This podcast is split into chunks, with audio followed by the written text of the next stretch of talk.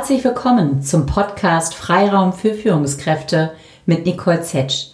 Dein Podcast für mehr Klarheit und Freiraum in deinem Leben. Ich freue mich sehr, dass du wieder dabei bist. Vor allen Dingen, weil ich heute ein ganz, ganz tolles Interview mit dir teilen kann. Ein Interview mit einem meiner Lieblingsautoren, John Strelecki. John Strelecki ist unter anderem Autor der Bücher Das Café am Rande der Welt und The Big Five for Life. Vielleicht hast du sie selber gelesen, vielleicht hast du davon gehört. Lohnt sich in jedem Fall, diese zu lesen. Ich habe John anlässlich der Herausgabe des Herauskommens seines neuen Buches in einem Online-Workshop erlebt vor einigen Wochen. Und dort sagte er, wir sollten über unsere Träume sprechen. Wir sollten unsere Träume, unsere Visionen mit anderen Menschen teilen, weil die könnten uns vielleicht dabei unterstützen und könnten uns vielleicht voranbringen. Und in dem Moment dachte ich, verdammt, ich träume davon, dass du, John, in meinen Podcast kommst. Und habe dann tatsächlich ganz frech ihn über LinkedIn angeschrieben, weil wir da eh schon verbunden waren, und habe gefragt, ganz frech, auch wenn mein Podcast jetzt erst seit Mai draußen ist, auch wenn ich noch keine Millionen Zuhörer habe, wie vielleicht andere Podcasts. Und dachte, ich probiere es einfach. Der Mann wirkt so nett, so sympathisch und nahbar. Wer weiß. Und nach einigen Nachrichten hin und her, er hat sehr freundlich geantwortet, haben wir tatsächlich es hinbekommen und haben ein sehr, sehr schönes Interview aufgenommen, wie ich finde. Ich freue mich also sehr, das mit dir zu teilen. Und ich freue mich auch darüber, dass ich mutig war, dass ich frech war und einfach gefragt habe. Und die Lehre, die ich daraus gezogen habe, ist tatsächlich mal wieder einfach machen. Nicht zu lange überlegen, nicht zu lange schon die Hemmnisse, die Hindernisse sich anschauen und vielleicht Angst vor einem Nein zu haben. Einfach erstmal fragen. So, nun aber zu diesem wunderbaren Interview. Ganz, ganz viel Spaß mit John Strelecki. So I'm so grateful to have a very special guest in my podcast today. It is John Strelecky, the number one best-selling author of some fantastic books like The Café at the Edge of the World in German, Das Café am Rande der Welt, and The Big Five for Life, which is actually one of my favorite books and which had a big impact on my life. John's books have been translated in 42 languages, and he has sold more than 6 million copies worldwide. With his work, he inspires people across the globe to find the purpose of existence and their path in life. John has just published his new book, What I've Learned, in German, Was ich gelernt habe. And I'm so delighted to have the chance to speak to John about this today. Hi, John. It's a great pleasure to have you here. Thank you so much. I'm so honored that we get to spend this time together. Yeah, me too. And um, John, I just gave this short introduction about who you are right now and uh, how did you become the person you are today and how did you find you path a long and twisted story to be honest with you. Yeah my journey was not i meet many people who uh, when they're younger they know they want to be this right? They they have a very clear perspective about the path they want to go down. And i find that's about maybe 30% of the population. They're kind of aware of the direction they wanted their career path to go. I was not in that category. I didn't know who I was or what I wanted to be. And uh, I, I, tried one path, which was aviation. And then I had a very serious tap on the shoulder from the universe that said, This actually isn't your thing. Uh, and I had done, I had invested my life savings in that dream. I had done everything right. And then I had a medical condition that was diagnosed, which really only limited me in two uh, professions. I couldn't be a pilot and I couldn't be an astronaut. Mm-hmm. And lo and behold, I was trying to be a pilot. So uh, it's interesting, though, that sometimes in life, if you can step back and look from a distance, you see that that moment was a defining moment, not in a bad way, but a good way. And so that led me in a different direction, which was I entered uh, my backup plan, which was the world of business. And I became a strategy consultant for many years. Mm-hmm. I did that. I was very good at that. I was well paid for that. But I felt like something was missing. Something on a heart perspective was missing. I was investing the hours, uh, and again, I was well paid and I was good at what I did. but I just didn't feel like this was where my value was in terms of making a difference, a positive difference in the world. And so left it all behind to backpack around the world. And from that, I was inspired to write the very first book that I wrote, uh, the, the, Cafe on the Edge of the World, Das Café am Rande Welt. And here we are now. And as you said, that book's in 42 languages and been a five-time bestseller of the year. And I wrote the Big Five for Life book, which has been, I think it's more than five years running. It's been the number one business and leadership book on Amazon. So Incredible. You know, thank goodness, thank goodness I got that tap on the shoulder from the universe that said, actually, we have something different in mind for you. Um, Absolutely. Otherwise, I wouldn't be where I am today. Yeah. What what would be a shame then? yeah. But um, it would be for me, and, and I think this yeah. is a really interesting takeaway. At my core, I'm very empathic, and I care about people, and I want to make a difference in the lives of others. And I just I didn't have the self confidence when I was younger to think that that was even a possibility. I couldn't even figure out my own life, let alone make a difference in the life of someone else. And uh, luckily, as I said, there was this tap on the shoulder, which sent me in a different direction. And now I get to do something that is so much more fulfilling than aviation ever would have been for me. Mm-hmm. And uh, so, yeah, it's it's a great turn of events. Great. John, you just mentioned your book, The Big Five for Life. And uh, for me, as I said, it had a big impact on my life. As eight, yeah, as eight years ago, I had a burnout, and for me, it was time to reset my perspective. But I was lost. I, I thought, well, I'm a lawyer, I'm a head of HR, that's what I'm doing and I'm doing it good as you in your job as a consultant. So how can I do anything else and what can I do? And I read your book and that helped me because the story and the questions you you asked, they gave me another angle on on uh, on my life. And um, I gave myself the permission to ask for this purpose of existence, was which is really a big, big questions.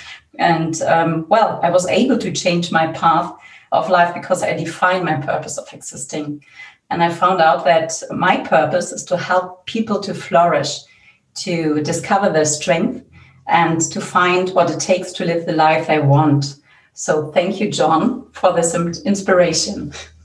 My pleasure. And I, I think what you just, this, the wonderful story that you just shared um, is a wonderful encapsulation of perhaps the purpose of it all um, I did a, a, a, TEDx talk recently and talking about the purpose, like mm-hmm.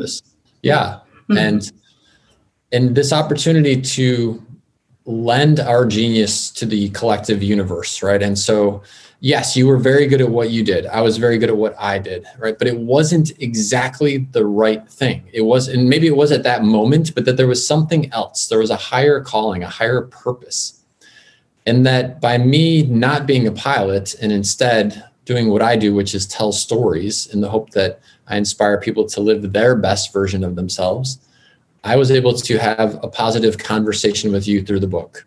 And now you made some significant changes. You found some inspiration in that. And now you are changing other people's lives. And I think that's really it. I think that's the crux of it.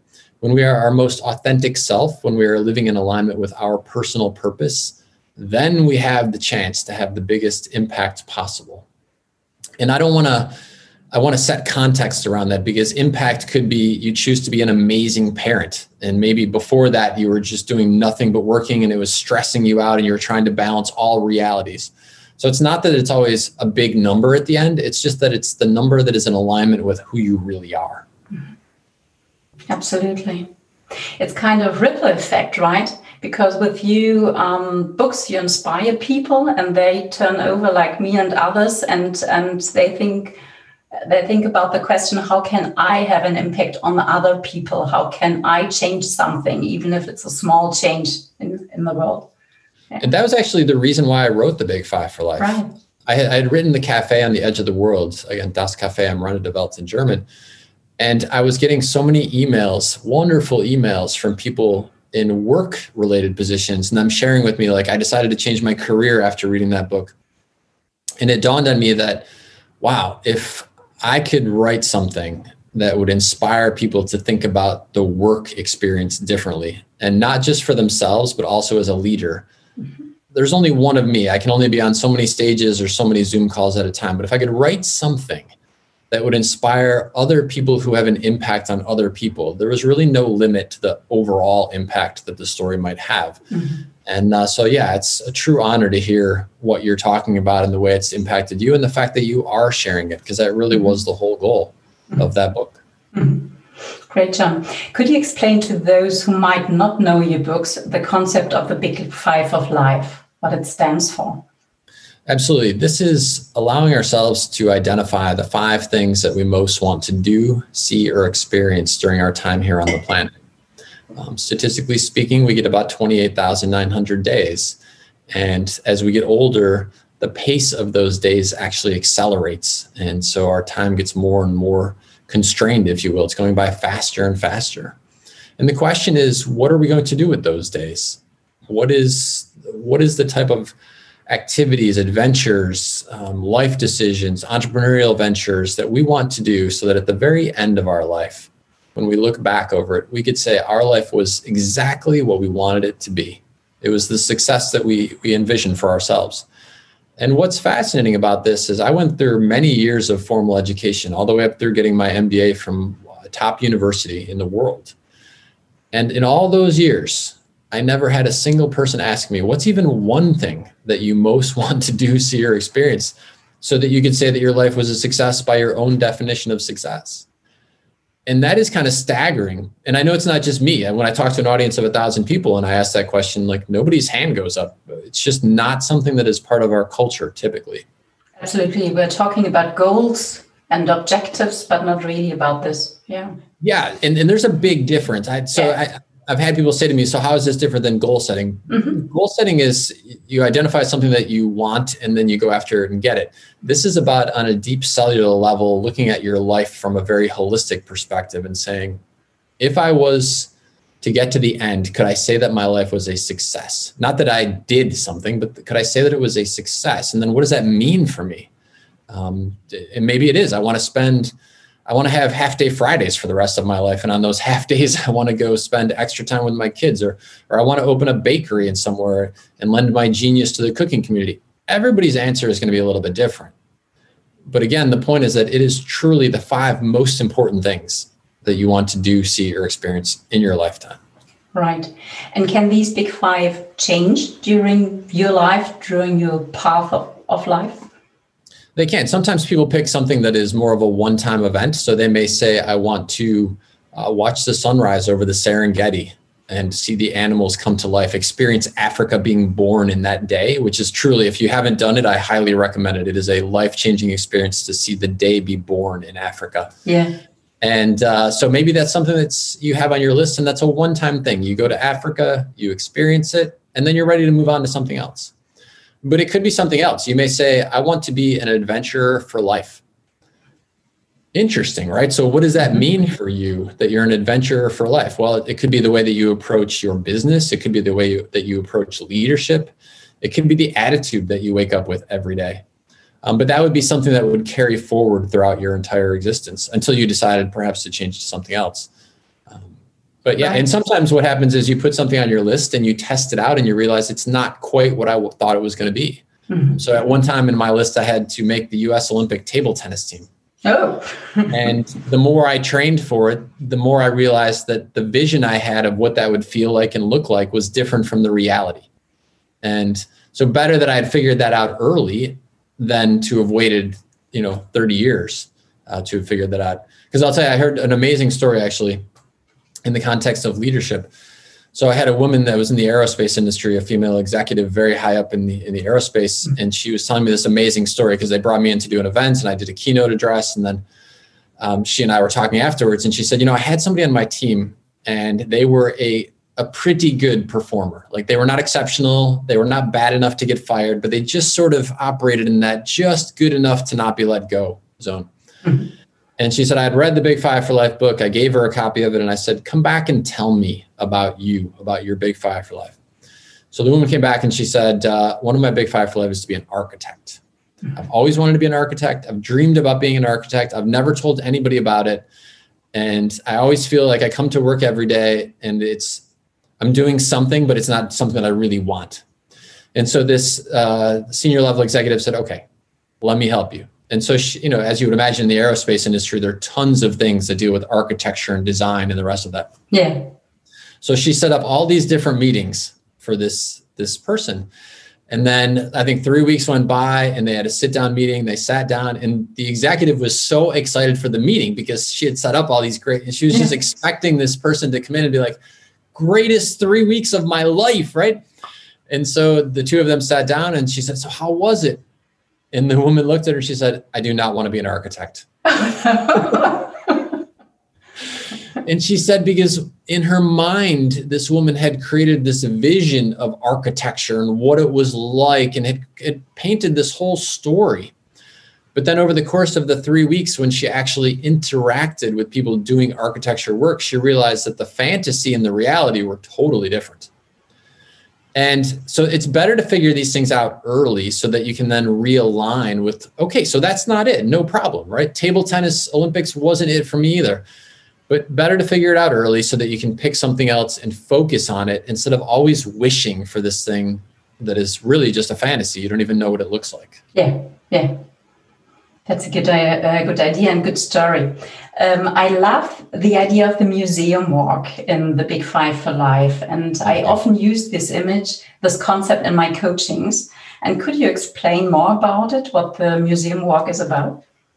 Yeah, the the idea actually came to me. I was walking through a small little museum, and I love museums. And so I was walking through a small little museum very close to where I live. It's only a two room little museum, and I was looking at pictures of people from their high school graduation, and this was in the 1920s. So all of these people, in all likelihood, have passed away by now. And I I thought to myself, I wonder if they did it.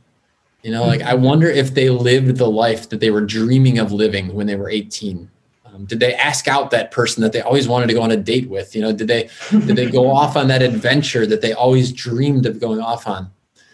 And so this thought was rolling through my head, and it ended up being a big piece of the Big Five for Life book. And it's honestly, it's one of the most quoted pieces back to me.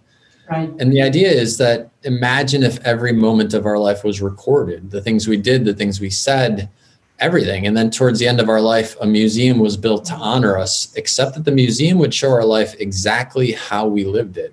And so if 80% of our time was spent on things that didn't bring us joy, then that would be 80% of our museum.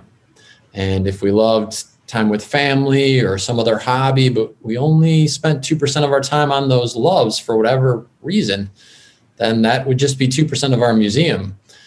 And where this gets really powerful is the next aspect of this, which is imagine if heaven or the afterlife or however you perceive this whole experience work actually consists of us being the tour guide for our museum for all of eternity. And when we think about our life that way, about reliving moments of our existence as we're walking through our own personal museum for all of eternity, Hmm. That's either a major wake up call that says, "Oh my gosh, like I, that would be devastating to be reliving this time and time again." Absolutely. And I can relate to that because there's many moments of my life, especially in my my 20s and early 30s, where I'd be like, "This would be torture to have to relive this every day." Hmm. Um, so it can be a wonderful wake up call, and it also typically inspires in people the things that really do matter to them, the the pieces of their life that they they would find great joy walking through that exhibit again and again and again.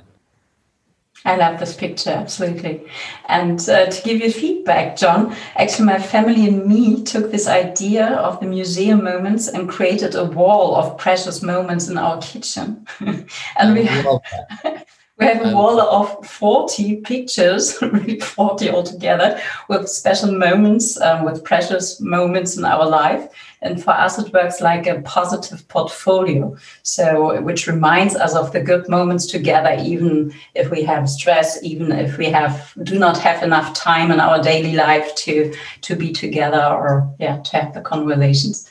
That is fascinating. I love that for so many reasons. In part because pictures with digital technology now, it's awesome because in an instant you can capture the moment. But typically the moment is then stored on your phone and then you, you don't see it again. And everything in our ambient space carries an energy. And to surround ourselves visually with those images is a great way to reconnect with what really matters mm-hmm. to you. Um, one of the big aha moments I had over the last years is that our heroes become our reality. Our heroes.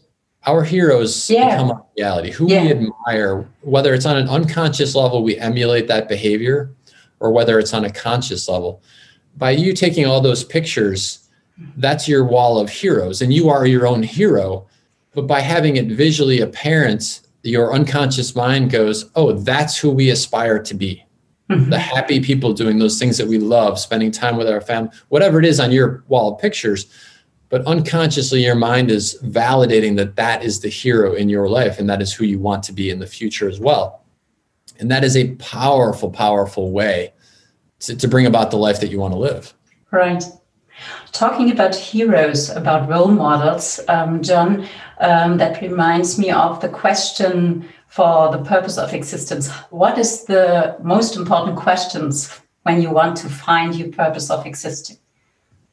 Yeah, so your purpose for existence is the answer to the question that I raised in the first cafe book why are you here? And, and when we ask ourselves that question, it's why am I here? Yeah. Again, going back, you've got 28,900 days statistically. What are you going to do with those days? Mhm.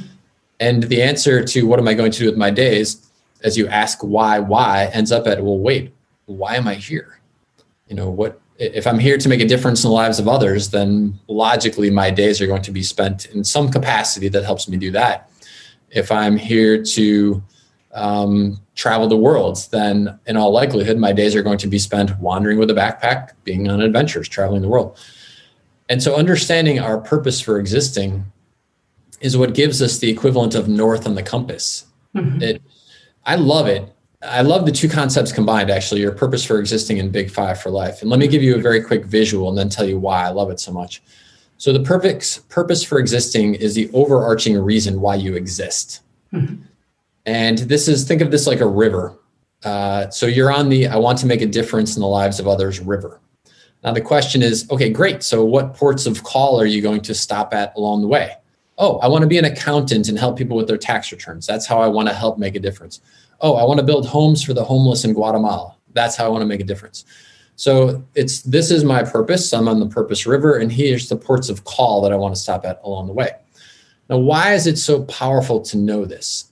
Well, because when somebody comes up to you and offers you the opportunity to spend precious minutes of your life on something, you look at the offer and you say, well, is this part of my purpose river that I want to be on? Is this part of the ports of call that I want to stop at along the way? And if the answer is no, honestly, Nicole, it's so easy to be like, okay, no thanks. It's, it's just effortless. Um, your stress levels go down dramatically. Making decisions becomes so much easier because you know that this is where I'm going in my life. And everything that supports that, I'm 100% in. Everything that distracts me from that, no thank you. Perfect. That's a that's a great picture with the with the uh, river. I love this.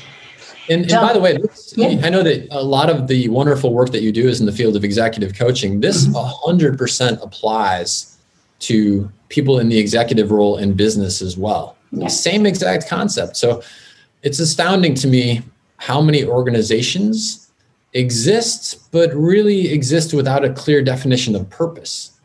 And so, okay, why are we all here? And it's a missed opportunity because if you have a bit, and I'll use an example. So let's say you're in the industry that manufactures top level uh, kayak equipment. So you are in the, what business are you in? Well, you're really not in the kayak business. What you're really in is the outdoor adventure business or creating moments business.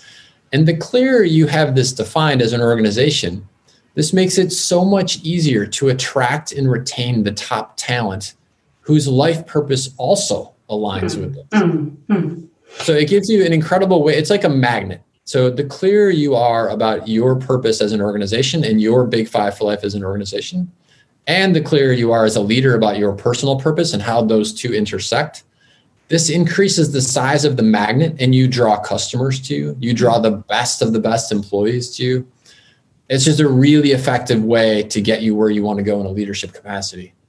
Absolutely, because you touch the people emotionally, because you touch them, um, yeah, on an emotional ground there, on a base. Yeah, And the best of the best people want that. yeah. They can get a job at 20 different companies. Yeah, they're not looking for a job. They're looking for the opportunity to fulfill their life purpose and get paid in the process. and making an, an impact with it. Yeah. Totally. Yeah, And that yeah. not that isn't that what we're looking for in a leadership capacity too? Yeah. I mean, at the core of it, if Mm. you're a really good leader, you could do great leadership work in an air conditioning company, you could do it in a real estate company, you could do it in the insurance industry. Yeah. So you have a lot of choices, but the question is what's going to make you excited on Monday morning when you get up and what's going to have you excited you know the minutes during the course of the day so that when you go home and you go put your head down on the pillow you can say that was a good day. You know? Well, the closer you are aligned, the closer your life purpose is aligned with the purpose of the work that you do, the happier that moment is when you put your head down on the pillow and you wake up on a Monday morning. Yeah, absolutely. John, I want to take the opportunity to talk to you to your, about your new book, What I've Learned, was ich gelernt habe. And for me, this book is like a treasure box. It's really full of little wisdoms. Oh, you have it in German as well. Great. Yeah, they send it to me and I, I love it because it's so it's just such such a great feel. The book. yeah, yeah, yeah, and with nice uh, drawings in it, and I, I really love it. It's it's it's nice, yeah, texture, and it's a box full of little wisdom, stories, and inspirations. And I would love to read some of the quotes, and it would be great if you can tell us more about it. Sure. Okay? Yeah, sure. Fine. So I've learned that the things we love come to an end, or as you once said in an interview, there's no countdown for precious moments. Yeah. So I'm a father. I have a, a daughter who's now 13. And I, it seems like yesterday that I was holding her on my chest when she was this big in her little diaper. And I, I can't believe how fast the time has flown. And there's so many aspects of being a parent where something wonderful comes to an end just as your child grows. It's a natural thing, right? But as, as a perfect example, when from the time that she was two, we started doing what was called it what we call adventure days, and we go off on adventures, just she and I. And it's autumn, unbelievable bonding time. We talk in the car about life, about everything, about what she's thinking about, her friends, everything. And when she was super little, as you would expect, uh, we'd go off on this adventure day. We'd go to the zoo, whatever, and she'd be in her car seat, and she would fall asleep on the way home almost every time. And when we got home, I would open the car door, I would unbuckle her, and I would lift her out, and she would tuck her head against my shoulder, and she would just grab onto me like a little tree frog. and there came a day when I got to hold her for the last time. And and it's it's there's no great countdown to that. There's no 10 more times, five more times. There just comes a day when your kid is too big and you can't, can't pick them up and anymore, right? and they they do not want to be cuddled or something. Yeah, right. and and so these wonderful aspects of life whether it is time with our child or whether it is something that we love to do and as we're getting older maybe it's not possible i think in the interview you're talking about i talked about my father and he yeah. can't fish anymore he loves to fish he, he- but he can't stand in the boat anymore you know he just Mhm. can't do it he's 79 years old and Mm. And so the takeaway from this is that if we allow ourselves to, first of all, be very present. And so in that moment when you're with your kids, allow your mind to focus on that moment and the joy of that moment instead of also trying to think about three things that you've got in your inbox. And I know how tough that can be on days. I've, I've caught myself in that capacity during the course of my parenting. I really encourage you, if possible, to allow your mind to just be present, enjoy those moments because they will come to an end and then you it'll be too late. You won't have the chance to, to pick them up and tuck them to your shoulder anymore. Mhm. Uh, and the other thing I would say is just on a daily basis, just try and be in that state of awareness about how precious whatever this moment is that you're enjoying. Could be a lunch with a friend, and uh, it could be a conversation with somebody else, whatever it is. But just to try and have that awareness. Mhm, mhm. The next quote fits in this. I've learned that we are not careful, we become reactionary in how we spend our days. So how can we break with these habits? Because I think most of us get up in the morning, check their cell phones, and are really zoomed in. It's incredible. Yeah, So isn't it amazing? Mhm. That is so easy to do. And I've I've fallen into that trap myself where your day becomes dictated by what everyone else wants you to do. And then it becomes a brain pattern. So we wake up in the morning and look what everybody's requesting. So the antithesis to this, how we break that pattern, goes back to what we were talking about a little bit earlier. When you know your purpose for existing and you know your personal big five for life, now it makes it very clear when someone sends you something in the inbox and you open it up or someone texts you if it is directly related to the life that you want to live then it's worth it, uh, you know, responding to or addressing or dealing with. If it is not, it either gets ignored or it just gets handled later. Uh, and you know, people just have to get comfortable with the fact that you're not going to be available every minute 24 by 7 because you've got other things that are a higher priority and people do they learn that over time you know yeah. so it's a yeah. it's a behavior that we install in ourselves and it's a behavior that other people start to recognize and honor and appreciate over time hmm. Absolutely and i experienced it, it often starts in the morning so it really makes a difference how you start your morning how you start yeah. your days when you start with yourself, like whatever is good for you, like uh, yoga, stretching, meditation, just yeah. a short check in, but just to be with you and not on the phone, not reactionary. So the start is, uh, is really crucial, I think. I would say the start and the end of the day are yeah. really worth looking at and saying, yeah, in what way can I make sure, can, in what way can I guarantee that the start and the end of my day are mm-hmm. aligned with my purpose and my big five for life. Mm-hmm. And I'll give you a couple of tips regard to that. I love your one about the, the yoga or stretching. I, I start every day. The very first thing I do is I fill a very large glass of water and I chug that down. And I think it does a lot of good things for me health wise. And it sort of hydrates the system. And we are primarily water. Our cells are all composed of water. So when we get dehydrated, it takes a lot longer to process our thinking Mm-hmm. And it also causes inflammation in the body, which doesn't do us any good from a health perspective. So just starting the day with a simple thing like, this is for me, I'm drinking this, sends a very good message to the rest of the day that, you know, we're focusing on making sure that everything's okay here. Uh, and then I, I, do, I stretch every single day because I find that when I do that, my energy is a lot higher throughout the mm-hmm. rest of the day. I can't tell you exactly why that's the case, but I've been doing that for decades and I notice it always. When I stretch at the start of the day, my energy is higher throughout. I think you are more more connected with yourself really when you when you start with an exercise where you feel your yeah. body and you are more connected probably. Yeah. Yeah. yeah. there's just some there's just really good things that come from that and yeah. you know you don't have to be an olympic stretcher you don't have to look like a gymnast where mm-hmm. you can contort your body into 40 start small and build yourself up to a full level of flexibility um, it doesn't have to be perfect at the start mm-hmm. And for the end of the day, I will say to you a super easy to implement process is this take a notebook and in the front of it, label it your Big Five for Life notebook and have that on your nightstand. Have a second book on your nightstand, which is anything related to one of your Big Five for Life. So let's say that you want to go to Australia someday. Have a travel guidebook, and I really recommend Lonely Planet is a great series so have a Lonely Planet Australia guide sitting next to your bed. Now, the last thing you do before you go to sleep is you say to yourself, I want to write down in my journal something that I did that was related to my big five for life. This is like a reward to your yourself. Mm-hmm. And if you've gone through the entire day and you haven't done something linked to your big five for life, well, we've got a foolproof system because then you pick up that other book which is something directly related to your big five for life, and you read it for five minutes, you put it down, and then in your journal, you wrote, read about Australia for five minutes. So it is a foolproof system to guarantee that there is something every single day. And I love this method because, A, not only does it reinforce positive behavior, which is really good for the unconscious mind. Yeah it also the last minutes before you're going to sleep now are going to be what is in your unconscious for the next eight to nine hours. So it's a mm-hmm. great way to fill your mind with something that is related to the life that you want to live. And because you're going to enjoy reading that for the five minutes before you go to bed that five will end up becoming 10 or 15 over time.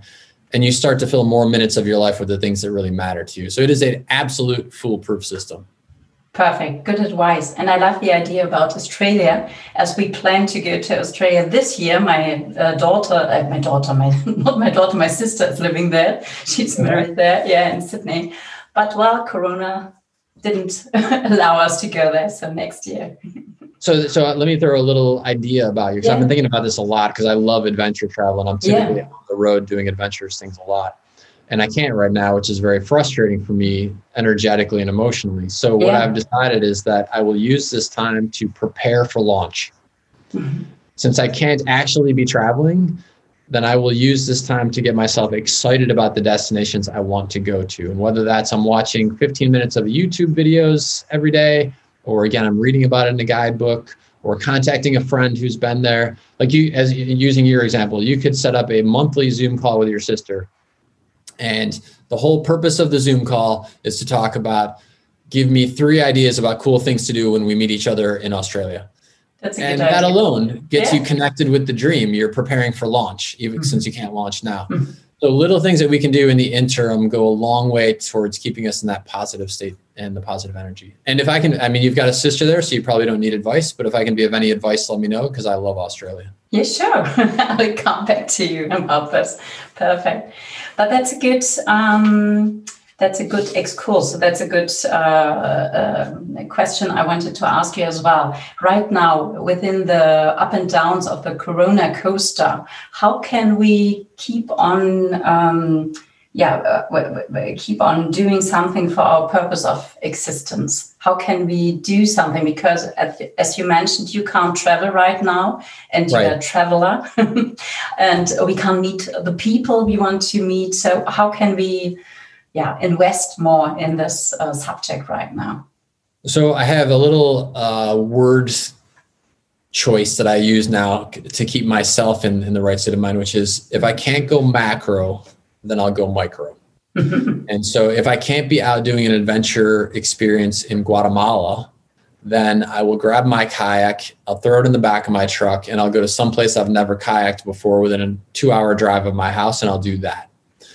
It's not as good, but it's definitely better than nothing.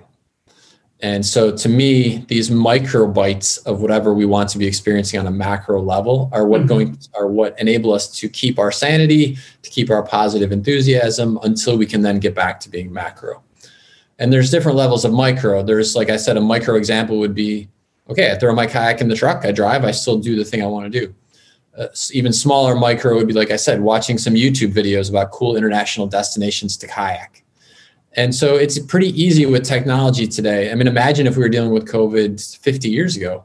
Right. It would be a lot harder. These days, you have unlimited access to videos, information, articles, people who have already done it. So, in that regard, we're somewhat lucky, very lucky, I would say. Mm-hmm. But that's a good idea because, like this, you concentrate on the things you can influence, and like yeah. this, you do not feel so lost, so so dependent, and um, that's a good idea. Yeah. And I'll tell you, I'll give you one other tip that just came to me as you were describing that. So I have a trip booked for next year to mm-hmm. go to mm-hmm. Alaska. Mm-hmm. And so this is also part of the process. I have no idea if we will be at a point where COVID is gone enough that I can go on that trip. But the deal with the airlines right now, at least here where I live, is that you can book the trip and you have 100% cancellation, no penalty. Mm-hmm. And so it makes me feel good knowing that I have that trip on the calendar. Yeah, I can see this. I can be, see this in your smile. yeah, it's like something to look forward to, right? Yeah, yeah, perfect. Well, that's a good idea. So, another quote Good things can come from challenging situations, and our biggest struggles, most major catastrophes, and lowest lows can all be part of what leads us to our greatest highs. Yeah, so we talked a little bit about some of my life story yeah. and how the most devastating time in my life when I was 21 years old ended up shifting me in a direction that became the best. Mm-hmm. I will not say that that was easy. I mean, there was a year, at least a year, where I was in, you know, depression and and very very much struggling to figure out what now. I mean, this was just a horrible horrible time for me. Yeah. And so I'm not saying these moments are easy for us, but what I have discovered over time is that if we can ask ourselves a question in these moments, before when things like that would happen to me, whether it was a big thing like that or whether it was even something smaller but significant, I would say, why is this happening to me? You know, it felt very unfair. I'm a good mm-hmm. person. I do good things. I look out for others. Mm-hmm. Why is this happening to me? And I would feel very unhappy and offended. Mm-hmm. I didn't find that asking that question generated much response. I didn't get a lot of wisdom out of that. But over time, what I've discovered is that if I ask the question, but I ask it differently, like good things come. And so if I can ask the question from a place of inquisitiveness, hmm, why is this happening to me? And I find interesting things result. And I'll tell you a really personal, really powerful example of this. Hmm. So I had uh, written a third book in the cafe series. Um, in English, it's called Reconnection, a third visit to the cafe on the edge of the world and the, the essence of that story is about struggling with the fact that I'm getting older. It's a very personal story. Set in the context of the character as he visits the cafe. And I had written that whole book and I had sent it off to the editor and I had sent it off to my focus group of readers, and everybody said, really love it, really great, all good to go. But Nicole, there was a piece of me which had this idea for a letter. Uh, it's a letter from my godfather to me. and I had had that idea for a long time, and I just couldn't figure out a way to put it in the story in the way that I wanted to put it in the story. And so I didn't do it. And so I'd sent off, like I said, the book had already gone to the editor, everything was done. And I leave on a trip, I go to China, and I get very, very sick. And so I'm in this place that is not comfortable for me. I'm wishing I was at home. I've got jet lag. I feel absolutely horrible. And it was tempting to ask the question, why is this happening to me? Mm-hmm. Right. But I was thinking of all the things I've learned. And so I asked the question from a place of curiosity why is this happening to me? It was three in the morning. I've got jet lag. The lights are all on. I can't sleep.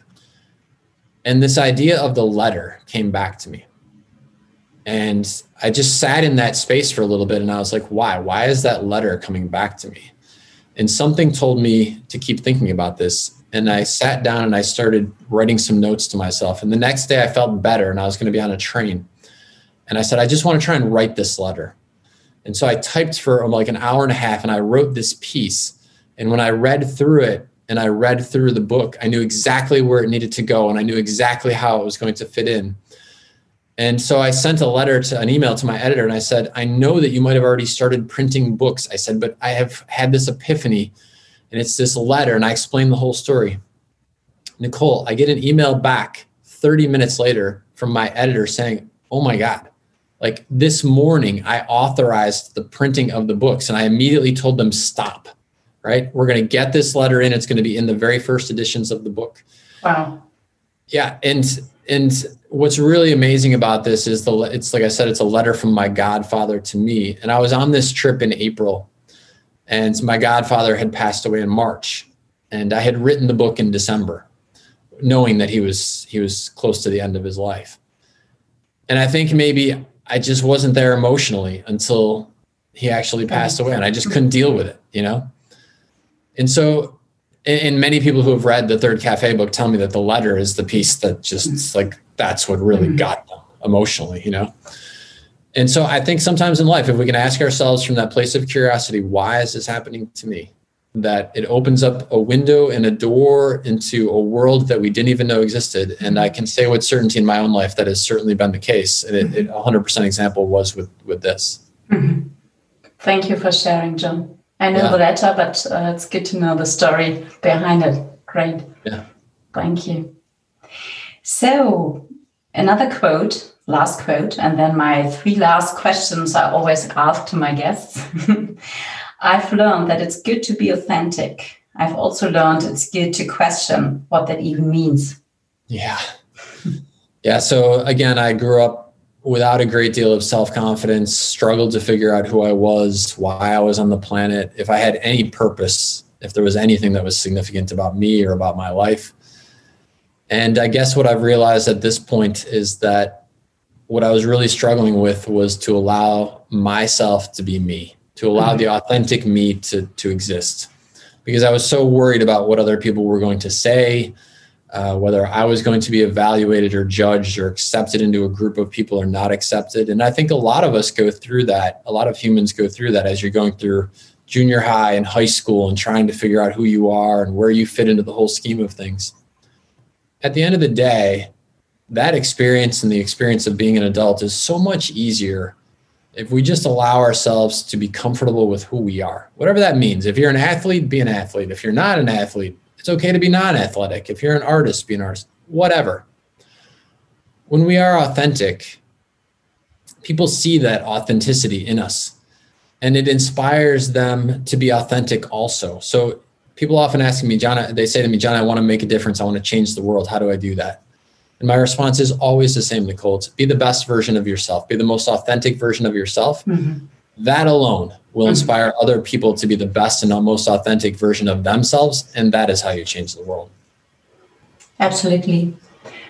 just that for a lot of people it's difficult to find this authentic self because they believe in the narrative they they hear and they tell themselves for years and they believe in the labels they got over the years but i agree totally that's so important yeah yeah and so another good personal practice that i recommend is to challenge every belief challenge every label yeah and if you if you look at it and you say you know what, I actually am comfortable with that label, mm-hmm. whatever it is, then mm-hmm. fine. That you've made a conscious choice to mm-hmm. accept the belief and accept the label.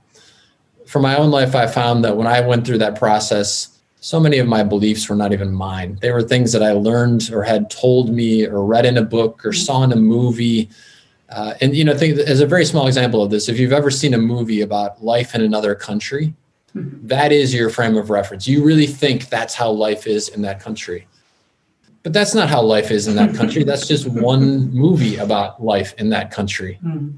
And so by allowing ourselves to challenge these beliefs and really ask, do I really even know that? Do I can I really have an opinion about that? Yeah. It frees us up so much to be authentic. Absolutely. And perhaps just start with the exercise to write down all your beliefs. Who do I think I am? And then challenge them. That's good. Yeah. Yeah. Yeah. Where did that belief come from? Yeah. Did you, did you derive it of your own volition or did somebody tell it to you? Right. And then you said, okay.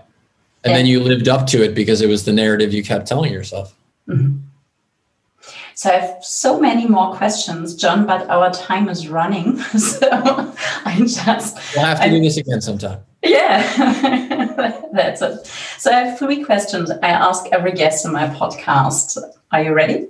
I'm ready. Fine. So, John, the name of my podcast in German is Freiraum für Führungskräfte, which is freedom for leaders. And how do you gain more freedom in your daily life? I would say it goes back to exactly what we were talking about.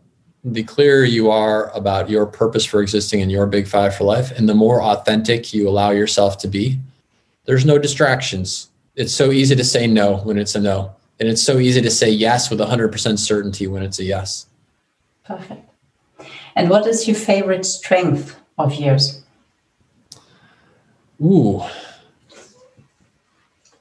A couple things leap to mind immediately. Um, I'll go with my creativity though. Mm-hmm. Mm-hmm. Good. What are you grateful right now?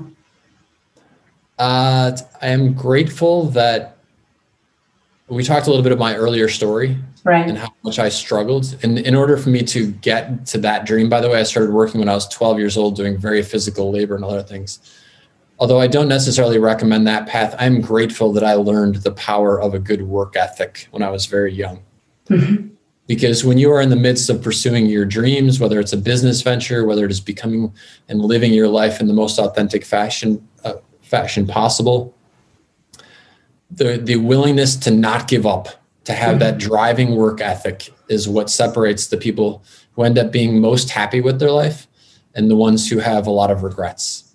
Mm-hmm. And so I'm, I'm, glad that I, I, have, I'm glad that I learned to have a really good work ethic. Mm-hmm. Good.